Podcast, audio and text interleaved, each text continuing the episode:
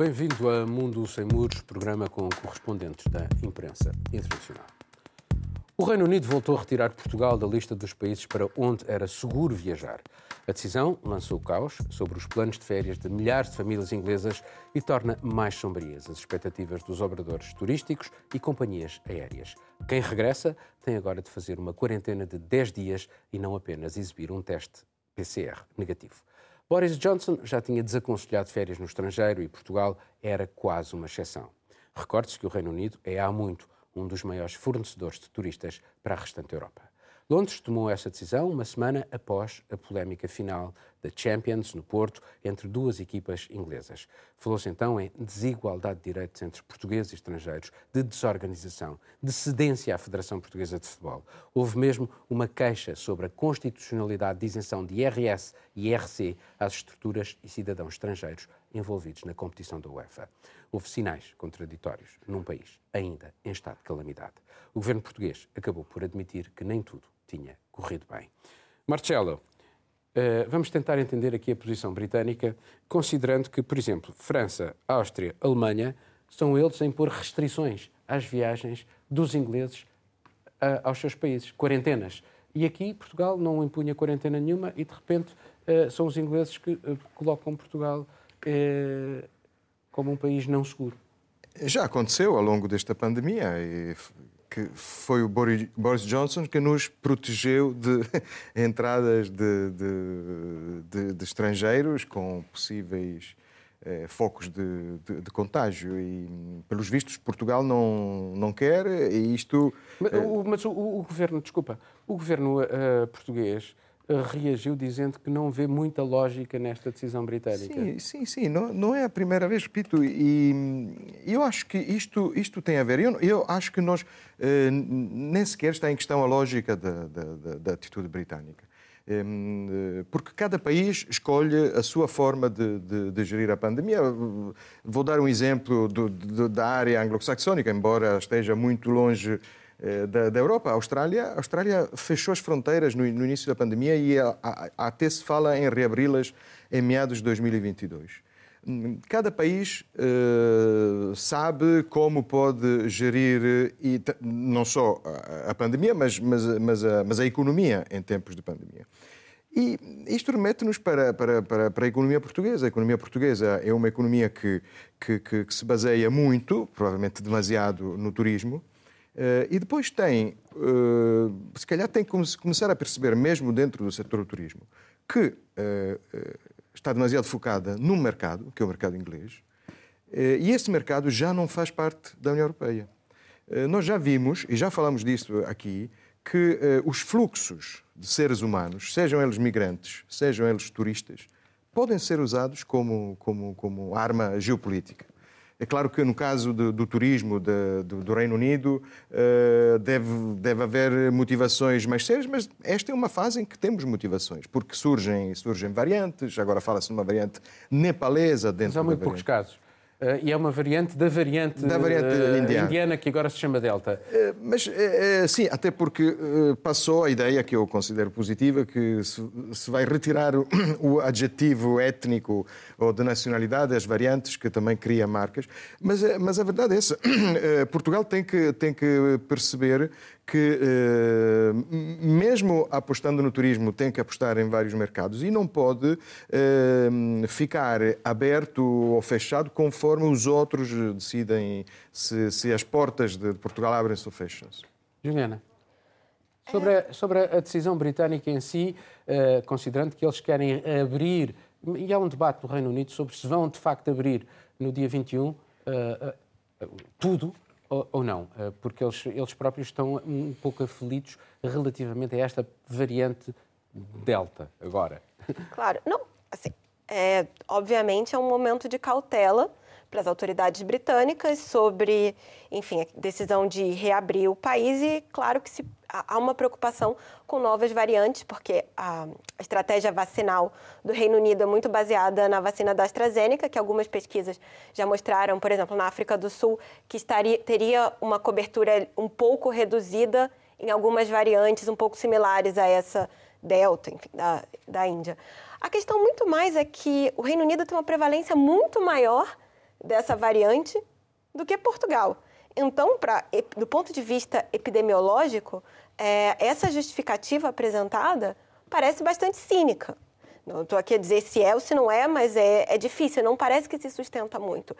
Mas não é muito diferente, por exemplo, da justificação que o Reino Unido deu em janeiro, quando o mundo todo fechava, cancelava voos oriundos do Reino Unido e Portugal mantinha os voos. E quem, quem teve a decisão de cancelar todos os voos para Portugal foi o governo britânico, com a justificação de que Portugal teria a variante identificada primeiro no Brasil, a variante P1, e isso seria um motivo de preocupação para as autoridades britânicas. Então, isso mostra que, ao longo do tempo, o Reino Unido teve sempre essa postura de pensar no, na sua própria população, sendo isso uma justificativa é, do ponto de vista epidemiológico mais ou menos é, consensual entre os especialistas, mas muito pouco levando em consideração a opinião do governo português. Naquela altura valeu de muito pouco e agora parece que, mais uma vez, o fato de Portugal ter aberto as portas para os adeptos ingleses é, não, não, afetou em nada essa decisão britânica. Uh, Miguel, uh, uh, o índice de transmissibilidade está a aumentar em Portugal. Enfim, isso é inquestionável. E, portanto, se terá sido isto, como é que, como é que tu interpretas esta, esta posição do governo britânico três semanas depois de terem dito que Portugal é um sítio seguro? Bem, nós temos assistido a múltiplas interpretações que satisfazem praticamente todos os complexos de inferioridade e superioridade de um lado e do outro. Um, há a explicação de que uh, Portugal foi colocado numa lista segura para se poder fazer uh, os jogos de futebol e que o futebol uh, mandou, eu diria, mais uma vez, mandou naquilo que, é, que são decisões importantes neste país um, não, não, poderá não estar muito longe da verdade, seria uma, seria uma explicação de facto para, uh, logo após aquela, aquele jogo de futebol que houve uh, no Porto, um, Portugal ser considerado um país pouco seguro. Eu acho que se nos afastarmos um pouco é desta situação cínico, concreta. Miguel. Perdão? Isso é muito cínico. Ah, não acho nada cínico, é, uma análise realista daquilo que o futebol significa para, para a maioria das pessoas e pelos políticos que gostam muito de estar, eh, de se deixar iluminar pela, pelo brilho do futebol, seja dos jogadores, seja dos negócios, seja dos treinadores. Mas houve, é... muitos, houve muitos turistas e, por exemplo, o Algarve.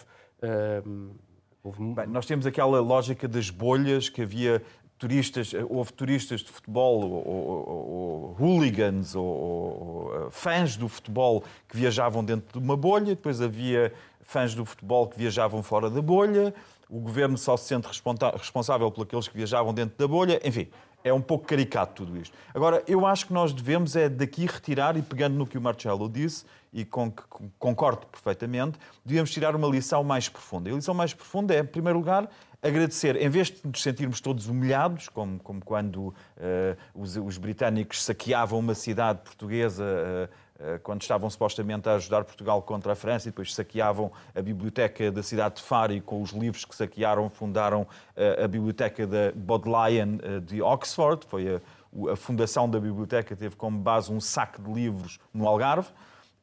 Depois veio o mapa cor-de-rosa, que foi uma humilhação terrível para Portugal, todo o país estava indignado. Contribuiu muito para a queda da, da, da, da monarquia em Portugal, uh, arrastou-se durante anos, mas foi uma enorme humilhação que os britânicos infligiram a Portugal. E temos agora esta nova, esta nova coisa de tricôs cor-de-rosa e esta... Mas nós devíamos era agradecer ao governo britânico, porque de facto a tendência tem sido pôr Uh, o turismo acima de tudo, porque o turismo de facto é uma, há uma monocultura do turismo em Portugal e uh, para defender o turismo está-se disposto a tudo. E tem de haver limites. Nós vimos que os limites não foram cumpridos no Natal, como, como já foi Era recordado. Era isso que eu te ia perguntar. No, não há no Natal, semelhanças com o Natal? No Natal já toda a gente na Europa tinha proibido, a França, a Alemanha tinham proibido que entrassem voos do Reino Unido e Portugal ainda estava a deixar entrar voos. E depois, quando proibiu, foi só um pouco pro forma, porque passado poucos dias já estava outra vez a abrir uh, as fronteiras aos voos e tivemos depois aquele surto terrível, terrível que pôs Portugal uh, uh, nas, nos noticiários de todo o mundo e do qual tínhamos recuperado. E mais uma vez, em nome do turismo, estava-se a repetir o mesmo erro. Portanto, mesmo que Boris Johnson seja acusado de uma, eh, de uma, de uma gestão muito pouco hábil, agora é Cummings, o seu ex-spin doctor e, e, e, assessor, a criticar a gestão da pandemia de Boris Johnson, mas nós, em Portugal, devemos agradecer Portugal já não seja um destino para férias este verão. E só para concluir, só para dizer, uh, só colocar uma questão muito rapidamente, é que, de facto, quando nós olhamos para, para, para uh, os, aquilo que os, que os ocidentais, sobretudo os britânicos e os alemães, gastam no turismo, na Alemanha, por exemplo, tem, os dados são que atualmente os alemães gastam mais dinheiro com as suas viagens turísticas do que com aquilo que era o maior encargo, que era o carro.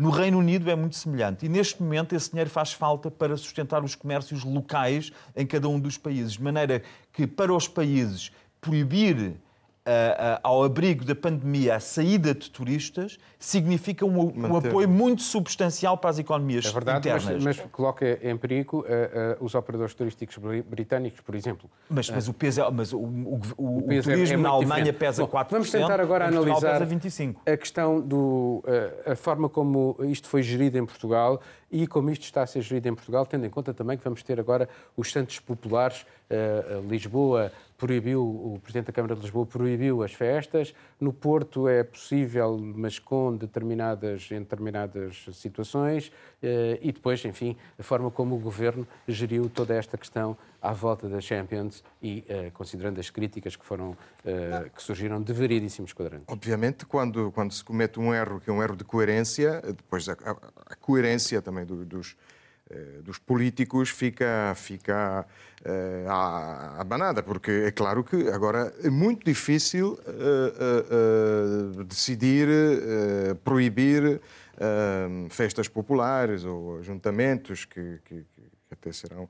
E eu acho que, mais uma vez, um, o, que, o que vai ter um impacto muito forte sobre, sobre a opinião pública portuguesa serão os dados de, de eh, do, do, contágio, ou seja, se haverá ou não números para assustar realmente. Eh, e, daí dependerá um, um pouco o, o, decorrer das festas dos santos populares na, na, nas, cidades, nas cidades portuguesas. Ehm, a gestão é essa. Deixa-me só voltar à questão do turismo, porque eu acho, eh, é uma, é uma teoria minha, mas que acho que posso, posso confirmar nos factos, a grande, eh, eh, a grande mudança e a viragem para, para eh, o investimento das grandes cidades, sobretudo Lisboa, no turismo, nasce de uma final da Liga dos Campeões. Para mim, a data fundamental é a data de, de 2014, da final com a final de, de, dos madrilenos, não é? Do, do, Atlético de Madrid, do Real Madrid em Lisboa, 24 de maio de 2014, em que eh, em Lisboa se percebeu e depois no resto do país como se podia apostar, por exemplo, no património imobiliário, porque havia uma data, uma quantidade enorme de, de, de espanhóis, de madrilenos, que nessa noite procuravam uma cama para dormir. E aí começou, disparou a, a, também a bolha imobiliária de, de Lisboa. Um, isso também, mais uma vez, nos remete para o tipo de, de, economia que queremos, o tipo de turismo, de economia turística que queremos. Eu acho que, um, com o que aconteceu no Porto, vimos um setor apenas do turismo que, que, que, teve a ganhar alguma coisa e também outros setores da mesma área turística que, que ficaram reféns, ficaram reféns do, do, do, dos ultras, dos hooligans ingleses, que praticamente invadiram a cidade. E, e, mais uma vez, é um turismo, é isto, se quisermos ampliar o discurso, é, parece-me, enfim, o turismo de, da cerveja e, e, do, e dos tramoços, porque é, é, Lisboa, mesmo Lisboa, se quisermos analisar, para mim é a única cidade, que, cidade europeia que tem eh, filas eh, nas marisqueiras, quando funcionava tudo e havia turismo. E nos museus não tem. E nos museus não há, não há filas. Miguel, eh, sobre este assunto, a, posição do governo português, a forma como isto está a ser gerido, se as pessoas entendem estas este tipo de, de ação, como Bem, eu não sei se já houve exemplos, uma reação, os exemplos que se dão. Mas eu imagino que o Foreign Office esteja já a tremer face à, à reação do Ministério dos Negócios Estrangeiros português, porque vai, há de ser um segurem-me, se não eu, ou qualquer coisa muito no género, a que o, a que o a Ministro dos Negócios Estrangeiros nos habituou.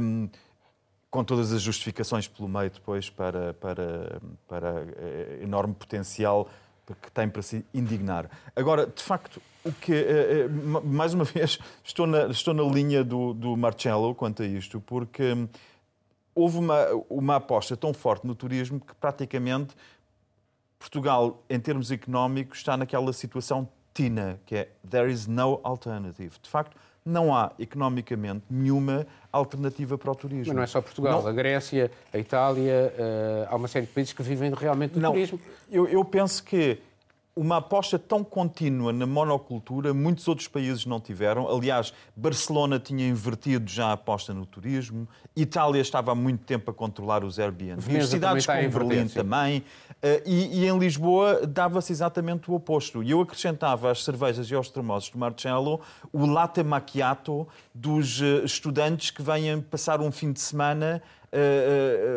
a Lisboa ou ao Porto para, e que vêm basicamente tomar café e comer uns petiscos. Eu acho que tem que haver uma mudança de paradigma. Esta seria uma oportunidade e não parece que esteja a ser aproveitada. Juliana, a, a, a imagem que se dá e o sinal que se dá, uh, quer aos portugueses, quer externamente, depois daquilo que aconteceu na Champions. Como é que fazes a leitura disso? É difícil, depois, eu diria que até um pouco antes disso, depois das imagens da festa do esporte, depois das imagens da aglomeração na final da Champions. Como se pede para os portugueses não se juntarem sem máscaras em grandes festas e confraternizações com os amigos? Como, como se pede isso? Eu vou dizer como se pede. Hoje, na rádio, o ministro Augusto Santos Silva estava a dizer como a adesão das pessoas é importante para a imagem do país, como está todo mundo na rua de máscara, é importante para Portugal ser percebido externamente como um país seguro para os viajantes. Mas não foram então, essas as imagens que se viram do Porto? Por exemplo. Exatamente, mas não precisa ir muito além, não, não é preciso ir ao Porto. Quem sai hoje, num fim de semana, e vai até a Baixa de Lisboa, vai até a região da Graça, que já está cheia de turistas novamente vê-se que as únicas pessoas de máscara são os que moram em Portugal, que estão de máscara nas ruas, são, são as pessoas que levam a sério isso. A impressão que se tem é que os turistas vêm para cá com essa percepção de que está tudo bem, é um não está. E aí o que acontece é que eles não são perturbados. O que a, a visão empírica de, de, que as pessoas têm, e isso é uma visão não só minha, mas de vários jornalistas que conversam com com os portugueses é de que os portugueses estão indignados com o fato de que simplesmente os turistas vêm para cá e não são incomodados por estarem em aglomerações, não são incomodados por beber na via pública, porque se um português quiser, por exemplo, tomar uma cerveja numa, num miradouro, pode ser, ele vai ser parado pela polícia, muito provavelmente, para dizer que não se pode beber na via pública. Mas o que nós temos visto são grupos de turistas a beber, a andar sem máscara, sem serem incomodados a percepção que se tem disso tudo é que o turista vem para cá e tem o direito de, de fazer qualquer coisa. O que é complicado do ponto de vista do português, que sabe que tem uma, por exemplo, tem uma cobertura vacinal inferior ao que tem os ingleses, que em alguns pontos, no Reino Unido alguns pontos já chegam a quase 70% a 70% Sim, de cobertura mais eh, vacinal. Mas, por exemplo, a ideia que se tem é essas pessoas completamente vacinadas ou então protegidas se sentem no direito de viajar e vir para cá ter comportamentos de risco quando os portugueses não têm essa cobertura vacinal ainda não podem ter. Obrigado. Vamos passar para um novo tema. Uma coligação de governo inimaginável aconteceu em Israel, junto a um partido palestiniano da área islamita a partidos de esquerda, do centro, da direita, alguns a roçar mesmo a extrema-direita.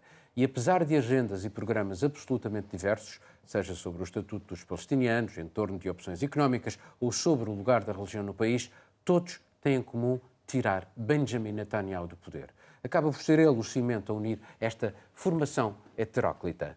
Ele esfia o governo ininterruptamente há 12 anos, mesmo estando a ser julgado agora por corrupção. Após quatro eleições em dois anos, impasses sucessivos e governos instáveis, sempre liderados por Netanyahu, uma nova era parece surgir, mas ainda precisa de um voto de confiança no Parlamento e esta coligação tem apenas 61 deputados em 120. No intrincado e volúvel jogo político israelita, até o novo executivo ser aprovado no Parlamento, muito ainda pode acontecer. Mas seja o que for que aconteça, ficará para sempre o ter havido, pela primeira vez, um partido árabe de tendência islamita e um outro judeu de extrema-direita a assinar um compromisso conjunto para um governo em Israel. Miguel.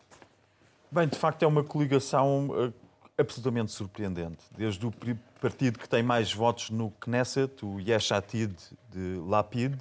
É centrista? Que, que cede a sua posição, apesar de ter o dobro dos, dos, dos lugares no Knesset do que o segundo partido, que é o Yamina, que é o que roça à extrema-direita, que se não tem mesmo posições de extrema-direita e que abertamente violam tratados internacionais na defesa dos colonatos, uh, uh, negam o direito à existência de um Estado, são, são contra a solução de dois Estados, ou, se não assumidamente, pelo menos Uh, uh, implicitamente são. E, e, é engraçado ver que o partido com mais força, que é o Yeshatid, cede os primeiros, o primeiro, a primeira chefia do governo ao líder do partido que é muito mais fraco, que é o de Bennett, de Naftali Bennett. E só isto aqui já mostra. E depois as soluções são, de facto, uh, uh, uh, nas matérias relevantes, assim como a política israelita é percepcionada, as posições são totalmente opostas. Portanto, a conclusão é realmente que isto aqui é só um governo que serve única e exclusivamente para pôr Netanyahu, destroná-lo pô-lo fora do poder, na minha leitura, mesmo que seja por muito pouco tempo, porque vai ser muito difícil manter essa, essa, essa uh, maioria de, 60, de 59, 59, 61 no Knesset, mesmo que seja por muito pouco tempo, e nós sabemos que Netanyahu fará tudo para tudo. conseguir ir buscar algum um voto que seja para se manter no poder. Mas eu penso que há de facto uma percepção que Netanyahu tem que sair, até no próprio Likud há, no próprio partido de Netanyahu há, e, e basta que ele saia por muito pouco tempo. Eu, este governo não é um governo para durar, este governo não é um governo que tenha um futuro, é um governo que tem um objetivo, e o objetivo é tirar Netanyahu. Uma vez Netanyahu fora e uma vez aprovada a legislação para impedir que uma lei ad hominem, no fundo, contra Netanyahu, que um primeiro-ministro que esteja a ser investigado criminalmente não possa uh, exercer o cargo, não possa sequer ser candidato, que é para quando houver umas quintas eleições em dois anos e meio ou em três anos, quando vierem as quintas eleições, que o Likud já, esteja, já tenha outro líder que não seja o Netanyahu. Uh, só, uma, só uma frase para concluir, eu acho muito interessante também vermos uma coisa, que é porque é que Israel fascina e mobiliza tantas pessoas que, ao ponto de eu, por exemplo, estar a acompanhar mais a política interna e nós todos interna israelita do que a política dos países escandinavos todos por conjunto, mais os bálticos, seis ou sete países da União Europeia sobre os quais sabemos muito pouco do que se passa internamente. Israel sabemos é de facto interessante analisar esta questão, não o vou fazer agora, mas saber porque é que é nós nos identificamos tanto com, tanta, com aquela política no Médio Oriente de um, de um, de, de, com habitantes que têm tanto em comum connosco. É, é, é tem vários motivos geopolíticos, uh, históricos, culturais. Começas tu a explicar, já não acabamos por, o programa. Por aí fora. Mas não há aqui um elemento absolutamente extraordinário que foi o próprio Netanyahu que, que abriu essa porta ao tentar negociar com os palestinianos naquela sua obsessão para ficar no, no, no, no poder, uh, sobretudo Sim. com este islamita. E agora o próprio Bennett acaba de fazer um grande elogio ao dirigente islamita, dizendo que é um homem uh, quase extraordinário. E, portanto, isto é ou não é, pela primeira vez, uma alteração de percepção em Israel que provavelmente vai ter grandes consequências na, no equilíbrio político naquele país. Sim, Netanyahu, para já, é de facto vítima não, esta abertura com da sua, sim, sim, é vítima da sua eficácia e do seu pragmatismo. Eficácia porque é eficácia militar, eh, enquanto hum, houvesse eh, conflito com, com Hamas na faixa de Gaza, dificilmente se chegaria a, esta, a este resultado. Aliás, o próprio Yamin, o próprio Bennett, dizia que não, não ia fazer nenhuma coligação com, com os árabes, eh, mas o conflito parou e depois a, a vítima o seu pragmatismo, porque quem abriu, uh, por razões, obviamente, de, de, de, pragmatismo político e de maquiavelismo político, se quisermos, mas quem abriu a hipótese de, de, chegar a uma coligação e a um governo com, com Mansur Abbas foi, foi, foi, foi Benjamin Netanyahu, ainda durante, durante a campanha eleitoral. Um, e agora uh, o feitiço virou, virou contra o, feiticeiro e, de facto, fez, fez esta coligação, fez esta coligação com uma série de dissidências incríveis. O Miguel explicava há pouco que uh, o, próprio, o próprio Lapid deixa, vai ser um, uma, um, uma presidência do Conselho de Ministros uh, rotativa, mas o primeiro a, a presidir o Conselho será, será precisamente eh, será precisamente o líder de um partido muito mais, muito mais pequeno e mais, eh, com, com que teve um resultado menos significativo. Um, não sabemos até onde vai. Esta é que é mesmo uma geringonça, que não, não sabemos uh, quanto tempo ainda vai, vai quanta estrada vai, que passar vai percorrer. No, no Parlamento. E, e vai ter primeira... passar, e vai ter que passar no Parlamento. A geringonça, onde... comparado, comparado com isto, é um não é nada, pullman. Não é, nada, é, não é, é nada, não é nada porque isto é que, que, que, é que, que, diz muito também sobre, sobre a natureza do, do Estado de Israel, onde de facto eh, existem, existem partido, partidos árabes e não esquecer que durante o conflito abriu-se uma, uma frente interna. O facto inédito, mais, mais novo, no conflito que houve com, com, com, a faixa de Gaza. Não foi o conflito com a faixa de Gaza, como sabemos, não, não é nenhuma novidade, mas houve esta frente interna, porque houve uma, um protesto muito forte e muito violento também eh, de, de algumas, eh, eh, de alguns extremismos entre os judeus e, e, houve um protesto forte da população árabe dentro, dentro das, das grandes cidades, dentro das cidades de Israel. E, portanto, esta solução é uma solução política que também visa a, a, a acalmar um bocadinho eh, este tipo, de, este tipo de, de tensões internas. Pela primeira vez, Israel tinha uma frente interna, uma frente árabe interna. Ehm, e agora a questão, a questão é ver, para já sim, para já ver se, se se forma ou não este governo. As últimas notícias falam em eh, chamadas telefónicas frenéticas de, de, de, Netanyahu que tenta convencer alguns... Arranjar um transfuga, alguns, sim. alguns deputados de, de Yamina. Eh, até parece que alguns bloquearam as chamadas de Netanyahu e ele telefona para os rabis das sinagogas que eles frequentam para tentar convencer. Mas é a primeira vez, é, é, desde 1977, em governos de coligação em Israel, desde 77, em que não há um partido de cariz absolutamente religioso no, no, poder. Embora a religião sim, sim não há partidos que não sejam uh, uh, sempre... intrinsecamente sim, mas não, religiosos não, sim, na, na acessão judaica, Yamina, não é? O próprio Yamina. Mas uh, Bennett é, por exemplo, a favor da comunidade LGBT e, portanto, nenhum partido religioso, eminentemente Sim. religioso, seria a favor tem disso. Uma, tem uma visão, uma visão diferente, que, aliás, isto tem a ver com, um pouco com todas a, as direitas radicais, que não são todas iguais nas respostas ao, às questões como esta sobre direito, direitos civis. E há quem equipar o sionismo, que veja no sionismo aspectos religiosos. Portanto, sim, sim, sim, mas... Distinguir o judaísmo. Nem todos são Gil, como. Juliana, em, relação a, esta questão, sobretudo uh, o acordo entre o Iamina, neste caso uh, o partido de, de, de, quase de extrema-direita, e uh, o islamita Mansur Abbas, que é um israelita palestiniano. depois dos conflitos que houve, recentes, das tensões que houve, e há, quer na faixa de Gaza, quer na, na Cisjordânia, mas muito na Cisjordânia, uma nova geração que começa, já falámos uma vez aqui sobre isso, de palestinianos que começam a dizer, já não acreditar na ideia de dois Estados, mas agora talvez seja a altura de encontrar direitos políticos. Achas que isto é esse início de viragem? Porque é a primeira vez que isto acontece.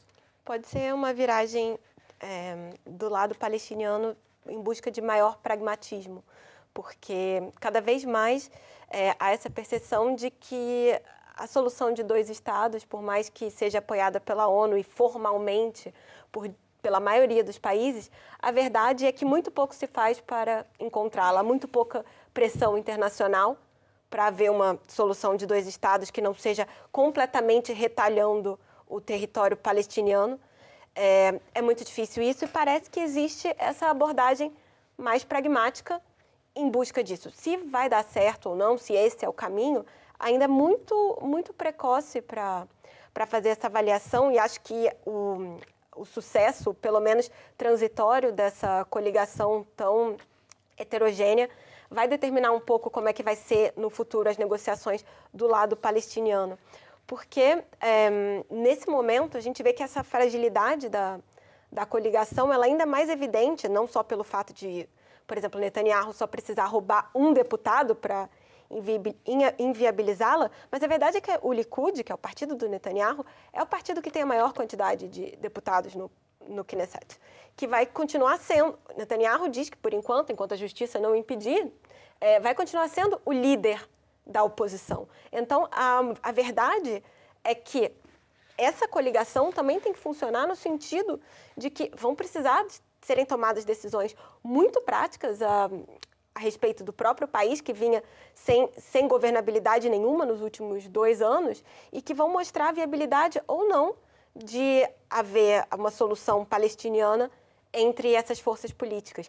Seria fundamental uma, uma atenção maior da comunidade internacional para essa questão, que ficou totalmente relevada ao segundo plano e, principalmente durante os tempos do presidente Trump nos Estados Unidos, que incentivou é, os acordos de Abraão, que eram basicamente os países árabes normalizarem relações com Israel, é, e perdeu-se de alguma maneira aquela unidade árabe em torno da causa era palestina, que era, uma que era uma estratégia de Netanyahu, que foi muito bem sucedido nesse caso. Então, acho que isso, o sucesso ou não dessa coligação também vai determinar um pouco como é que vai ser daqui em diante. O que mais me iria surpreender neste novo governo, e isso seria para mim uma enorme surpresa, é ter um ministro palestiniano nesse governo. Se isso acontecesse, seria uma absoluta estreia, eh, porque houve no passado um apoio de um partido palestiniano a um governo, o governo do Isaac Rabin, eh, mas nunca houve nenhum ministro palestiniano. Se houvesse um ministro palestiniano, aí sim, o Médio Oriente provavelmente iria mudar. Vamos passar para o último tema. No Brasil, Jair Bolsonaro está a ser cada vez mais contestado. A sua popularidade está em queda, quase 60% dos brasileiros quer agora a sua destituição. No fim de semana passado, grandes manifestações em várias cidades protestaram contra ele, contra o seu governo e a sua gestão da pandemia. Outros protestos estão marcados para meados deste mês. Uma comissão parlamentar de inquérito está a avaliar a resposta do Executivo ao impacto do vírus e recorde-se que Bolsonaro ridicularizou o uso de máscaras, minimizou os efeitos da doença, defendeu o uso de cloroquina como forma de tratamento, recusou várias ofertas de compra de vacinas e recorreu até à justiça contra governadores que impuseram o isolamento social. O Brasil está a caminho do meio milhão de mortes por Covid-19. Ainda assim, o governo brasileiro decidiu organizar a Copa América depois da desistência da Argentina na sequência da pandemia. Vários jogadores internacionais de futebol manifestaram já o seu descontentamento, mesmo tratando de jogos sem público. Marcelo. Bom, um, ehm, sobre, sobre a gestão desastrosa do, de, da pandemia por Bolsonaro, acho que nem, nem vale a pena acrescentar uh, muito mais aquilo que já vimos e lemos ao longo destes meses. O, a minha única dúvida é, é, esta, e vou tentar um pouco dar a leitura oposta ao que tu acabas de dizer, e depois, obviamente, quero, quero ouvir, obviamente, também a opinião da, da Juliana sobre isto, mas quando 60... Se quiseres também, has de apanhar com a minha também, não é? Obviamente, mas, é, Juliana, mas não, mas a questão é 60% da população quer uh, destronar Bolsonaro, mas há um 40% que, que, é mais do que suficiente para ganhar as próximas eleições. E as, as últimas um, sondagens que eu vi, que remontam mais ou menos a um mês, falava-se em 37%, à frente do Lula, que é o único que consegue estar atrás de Bolsonaro, e, e mais alguns que não, não chegam, não, obviamente, têm, têm umas percentagens muito, muito mais reduzidas. Um, e este é o grande problema. Eu, obviamente, vejo tudo isto sempre com um, um pouco uma, uma, leitura autobiográfica, porque eu me lembro de, de, da altura do Berlusconi. A minha bolha, eh, que na altura nem sequer era digital, era uma bolha de, de pessoas que, que, se encontravam na rua ou, que, ou de, de, artigos que se liam nos jornais, em papel. Eh, mas a minha bolha dizia sempre que o Berlusconi tinha 2% de votos, depois ganhava as eleições. Ehm, e com, com estes partidos e com estes líderes populistas eh, funciona muito assim. E, portanto, o problema é, é, é, perceber o que é que acontece, ou seja, qual é a unidade destes 60%. Voltamos mais uma, mais uma vez à, à arte da política e das coligações e das geringonças, chamem-lhe o que quiserem, não é? mas qual é a, a, a, unidade desta fatia muito grande de eleitorado e qual é a unidade de, da outra fatia, que não é pequena, e que hoje se manifesta ainda disponível em votar, em votar, eh, em votar Bolsonaro numa, numa nova eleição presidencial, para, para, que está marcada para 2022. Uh, Juliana, pegando exatamente naquilo que ele está a dizer, mas com mais dois elementos uh, para, para a reflexão. O Ministro do Ambiente está a ser alvo de, uh, enfim, de uma investigação policial por causa de questões de, relativas à exploração de madeira na Amazónia. Uh, o, o antigo ministro da Saúde, um general, foi um comício do Bolsonaro, eh, foi, houve uma queixa porque o, regime militar veta manifestações políticas de quem está fardado e isto é inegociável.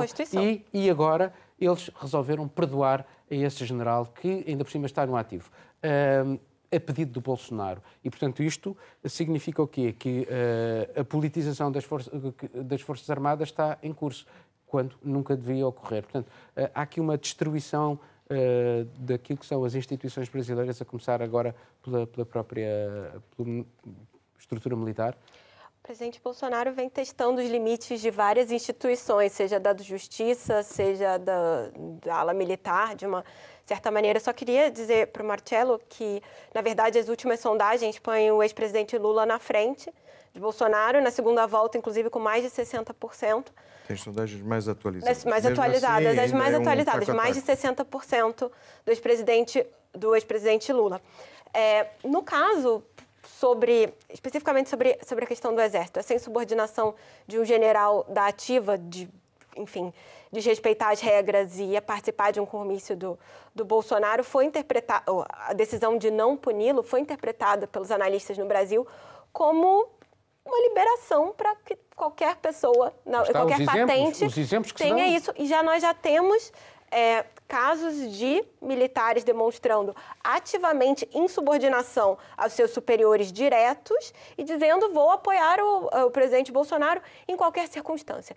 E o mais preocupante para os analistas de segurança no Brasil é a questão das polícias estaduais, porque o Brasil tem polícias militarizadas nos estados. Essas polícias são tecnicamente subordinadas aos governos estaduais, aos governadores, sendo que durante os protestos do fim de semana, contrariando orientação dos governadores, as polícias foram extremamente violentas na repressão aos manifestantes. No, no, estado de Pernambuco, duas pessoas perderam a visão porque policiais militares atiraram com balas de borracha nessas pessoas. Um estado que é governado por um partido de centro-esquerda. Então, mostra que, em muitos casos, os próprios governos estaduais já não têm controle sobre essa massa que são as forças policiais, que estão muito alinhadas, em muitos casos, com o discurso bolsonarista e é preciso ter uma atenção a esse ponto.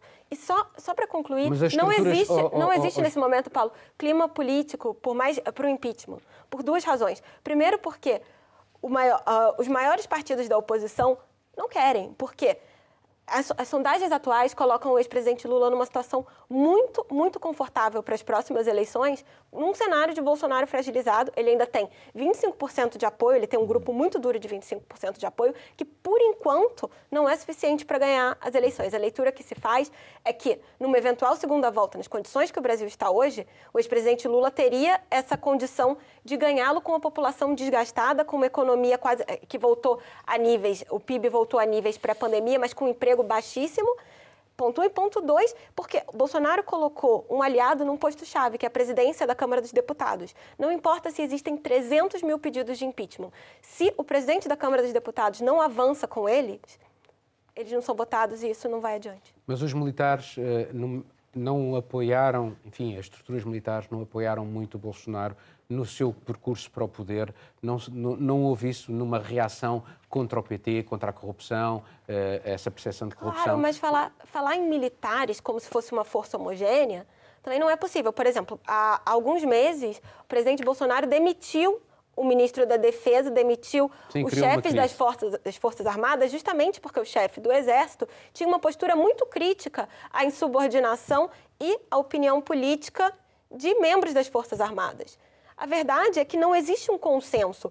De uma maneira geral, a cúpula do Exército não quer esse tipo de problema, não quer esse tipo de envolvimento político, porque vê que há uma desmoralização. O general Pazuello, que foi esse que foi até o, o comício do presidente Bolsonaro, ele esteve no comando do Ministério da Saúde do Brasil durante o momento em que, em Manaus, as pessoas morreram sem Oxigênio, ele que foi posto no cargo sem experiência médica, porque era supostamente um, um expert em logística, foi a pessoa que deixou faltar oxigênio em Manaus. Então é óbvio que isso para o Exército também não é interessante. Miguel.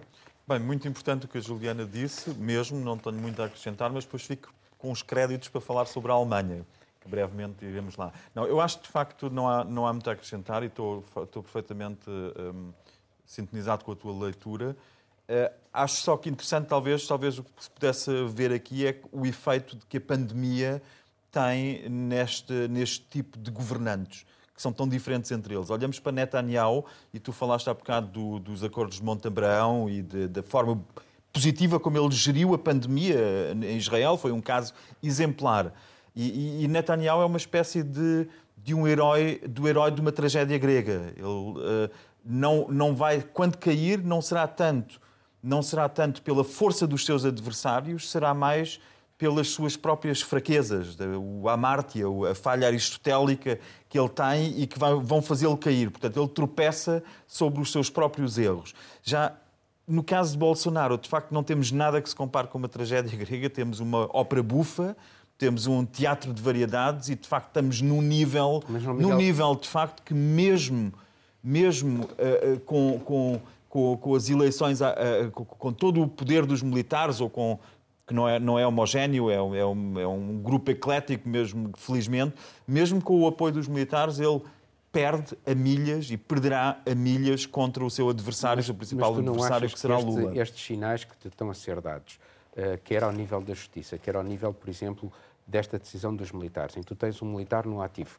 que é perdoado apesar de, de, das regras draconianas relativamente à participação de militares na política, uh, a pedido do Presidente, para perdoarem um, um, uma pessoa que o apoia a ele, uh, a abrir a, a hipótese da politização da, das Forças Armadas. Tu não achas que há aqui um risco para a democracia no Brasil? Oh, Paulo, mas, mas, há um risco para a democracia do Brasil. Numa tradição, nós vamos ter agora domingo eleições no Peru, entre a filha de Fujimori e um leninista uh, encartado, e, vamos, e também aí vamos ter o problema dos militares, que posição é que eles tomam, como temos em variadíssimos países, até, até nós na Europa que nos orgulhamos de, de criar uma, uma, uma separação de poderes clara e, uma, e subalternizarmos o poder militar, até nós temos vários indícios ao longo das últimas décadas como os militares rapidamente mostram e gostam de fletir músculos. Portanto, é um, esse é um risco permanente no, no Brasil.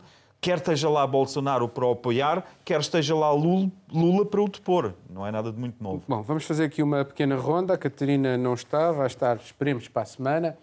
Marcelo, o que é que estás a tratar aqui uh, de Portugal? Uh, pequenas, pequenas notícias sobre atividades culturais. Uh, no próximo fim de semana vai haver uma, uma, a Noite da Literatura Europeia, que é um evento que todos os anos é organizado por, por os Institutos de Cultura Estrangeiros em Lisboa e sempre foi um, um evento muito, muito bonito em Lisboa, que ocupava espaços, convidando escritores europeus, ocupava espaços eh, muito bonitos e às vezes pouco conhecidos da cidade. Eh, este ano vai ser em Oeiras, o ano passado foi pelo Zoom. Eh, ainda estamos numa fase, ainda não pós-pandémica, portanto, uma edição diferente. Juliana. Há muitas coisas, entre as quais a questão do, do Reino Unido, né, dos, dos, britânicos que estão aqui precisam voltar correndo, e a inauguração do, do, novo cabo de fibra óptica de alta velocidade entre Portugal e Brasil, que foi inaugurado em Sines essa semana. Miguel. Eu estive a preparar um, uma, um, um, trabalho sobre a forma como os portugueses lidam com o seu passado colonial para ser apresentado em Osnabrück no Festival Miwi. Uh, no dia 9 de junho já estava tudo marcado para participar nesse programa, quando acaba por ser cancelado porque uh, não vai haver eventos em espaços fechados, de maneira que vai ser um trabalho que fica na gaveta, espero que não por muito tempo. Obrigado a todos e assim terminamos este Mundo Sem Muros. Estamos de volta dentro de uma semana. Tenha dias felizes. E pronto.